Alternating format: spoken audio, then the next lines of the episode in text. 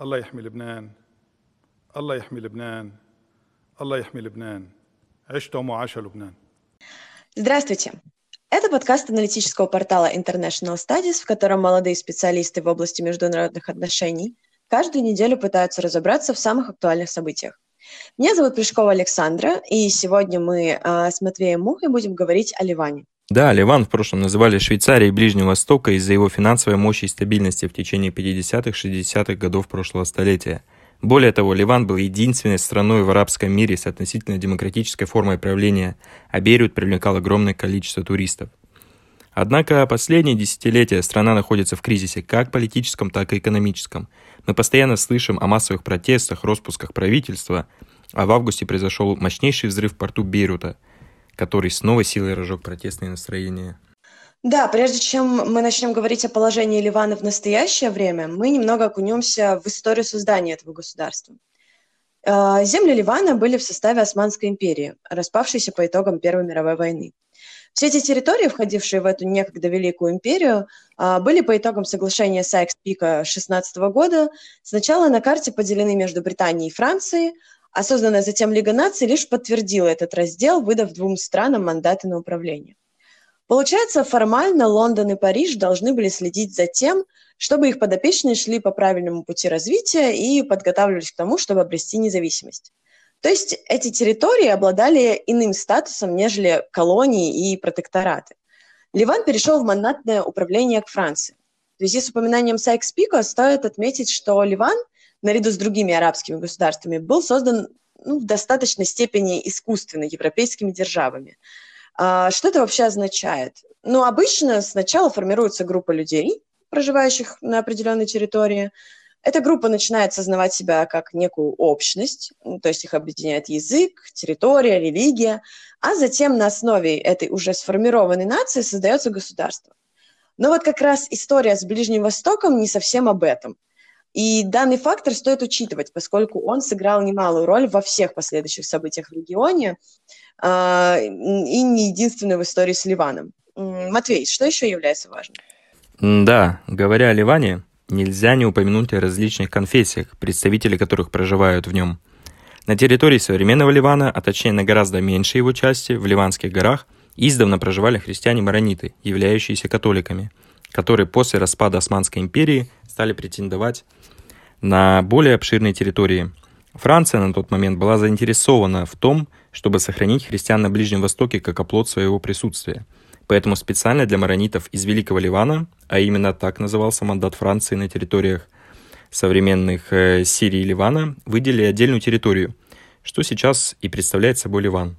При этом, конечно же, на этих территориях проживали далеко не только марониты, но еще и шииты, сунниты, друзы и православные христиане – до 1940-х годов Ливан находился под контролем со стороны Парижа, но Вторая мировая много изменила.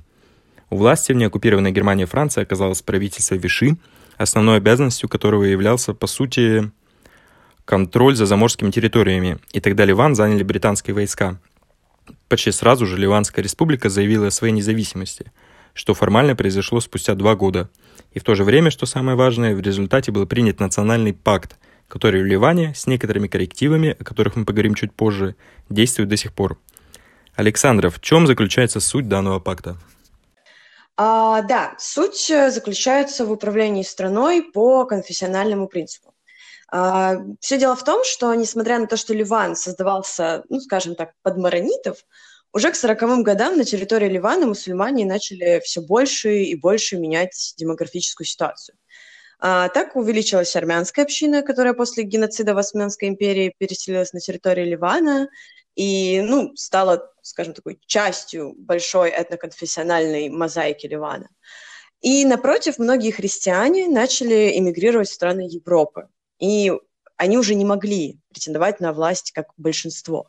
Собственно, поэтому и была придумана эта самая конфессиональная система, которая бы учитывала интересы разных религиозных общин. А, то есть по ней президент страны христианин-маронит, премьер-министр суннит, а председатель парламента шиит. Также нужно сказать о том, что формирование ливанского государства и общества является уникальным процессом. На территории Ливана одна этническая общность. Ливанские арабы образовала множество религиозных общин, Подобный процесс мы можем видеть в Югославии, когда, э, по сути, один народ, э, естественно, с оговорками сербы, там, хорваты и боснийцы из-за своей конфессиональной принадлежности образовали три народа, три этноса. Вот. И подобная сложная конфессиональная структура ливанского общества обусловила государственное устройство современного Ливана.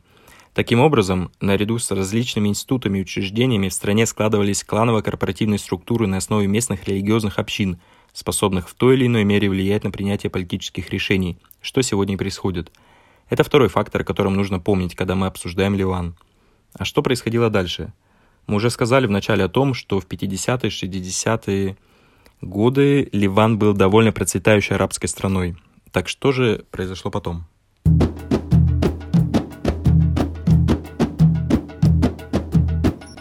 Да, если все это время мы говорили о внутренних факторах, которые оказывали влияние на Ливан, то теперь нам нужно поговорить о внешних. А, в 1948 году на карте мира появилось государство Израиль, и мы не будем сейчас углубляться в корни арабо-израильского конфликта, но скажем лишь о том, что постепенно Израиль смог взять под контроль значительные территории а, предполагавшегося резолюции ООН арабского государства в Палестине. И палестинские арабы массово начали бежать на территории соседних стран, то есть в Иорданию и в Ливан. И таким образом мусульманское население скапливалось в Ливане и значительно меняло конфессиональную структуру страны. К тому же те палестинцы, что бежали со своих территорий в Ливан, вели непрерывную войну с Израилем. Ну а Израиль, естественно, отвечал. А, в конечном, счете, в конечном счете все это привело к обострению взаимоотношений между христианами и мусульманами, проживавшими на территории Ливана, и вылилось в гражданскую войну, которая длилась почти 15 лет. А, давай поговорим немного о ней. Да, к 1974 году из-за сильной политической нестабильности в стране произошло несколько попыток неконституционной смены власти.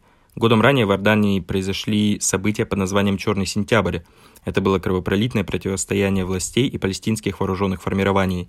Тогда из королевства изгнали несколько десятков тысяч палестинцев. И перебазировались они, само собой, в Ливан. Но катализатором гражданского противостояния стал инцидент э, в 1975 году, когда марониты атаковали автобус с палестинцами в Бейруте, спровоцировав тем самым начало гражданской войны. Уже в 1976 году в страну вошли сирийские войска с официальной целью урегулировать ситуацию в стране – тем не менее, не только сирийские войска пересекали границу с Ливаном. Не заставил себя ждать Израиль, вторгшийся в страну в 1982 году и выведший войска из Южного Ливана только в 2000-м. Это было связано с тем, что христиане Ливана были тесно связаны с Израилем, который поставлял им технику и вооружение, а также с тем, что после окончания гражданской войны в Ливане христиане оказались практически выброшены за борт политической жизни страны. И к тому же изгнанные из Иордании палестинцы базировались именно на юге, то есть на границе с Израилем, изрядно досаждая Тель-Авиву. Стоит отметить, что гражданская война представляла собой цепь жесточайших событий, войной всех против всех. Ливан на некоторое время оказался разделенным на большое количество удельных территорий, в которых правили представители различных конфессий. Своя земля была у друзов, алавитов, маронитов, шиитов, суннитов и так далее. Посему среди многих ливанцев в тот период жила идея разделения страны на части по конфессиональному признаку, так как представители всех религиозных групп всеми путями искоренялись под контрольных земель других – Именно в течение этой гражданской войны в Ливане появилась Хизбалла. И что же она из себя представляет, Александра? А, Хизбалла буквально партия Аллаха. Это партия мусульман-шиитов, созданная при поддержке, собственно, Ирана. На данный момент, э, да и в принципе с момента своего создания, она оказывает значительное влияние на политику в стране. А цель, которую Хизбалла поставила перед собой на тот момент, это освобождение вооруженным путем всех оккупированных Израилем ливанских территорий. А, изначально Хизбалла представляла собой исключительно военную структуру, однако уже с 90-х годов она стала трансформироваться в полувоенную политическую организацию. То есть Хизбалла выступает одновременно как одна из основных ливанских политических партий, как крупная шиитская общественная, ну, скажем, даже гуманитарная организация, и также как военная сила – а, Хизбалла участвовала в нынешнем сирийском конфликте как э, отдельный актор. А, партийные деятели Хизбаллы занимают должности министров, а, заседают в парламенте Ливана. И нужно сказать, что отношение к данной организации у стран ну, довольно разное. А некоторые страны Запада, например, относят Хизбаллу к террористической организации, но в России Хизбалла таковой не считается. Но давай все-таки вернемся ненадолго к окончанию гражданской войны.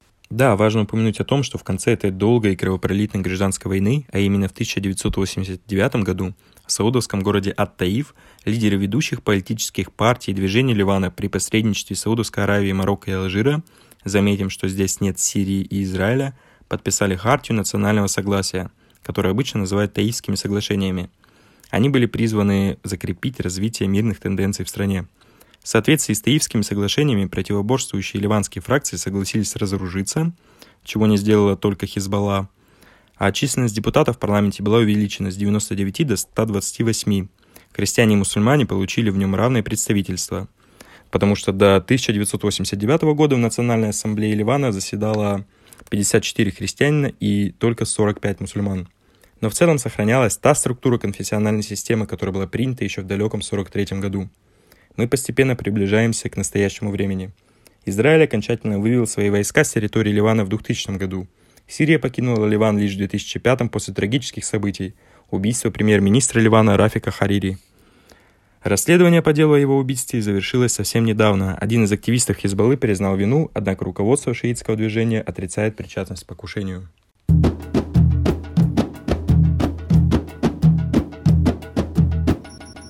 Так что же произошло в промежуток между 2005 годом и 2019?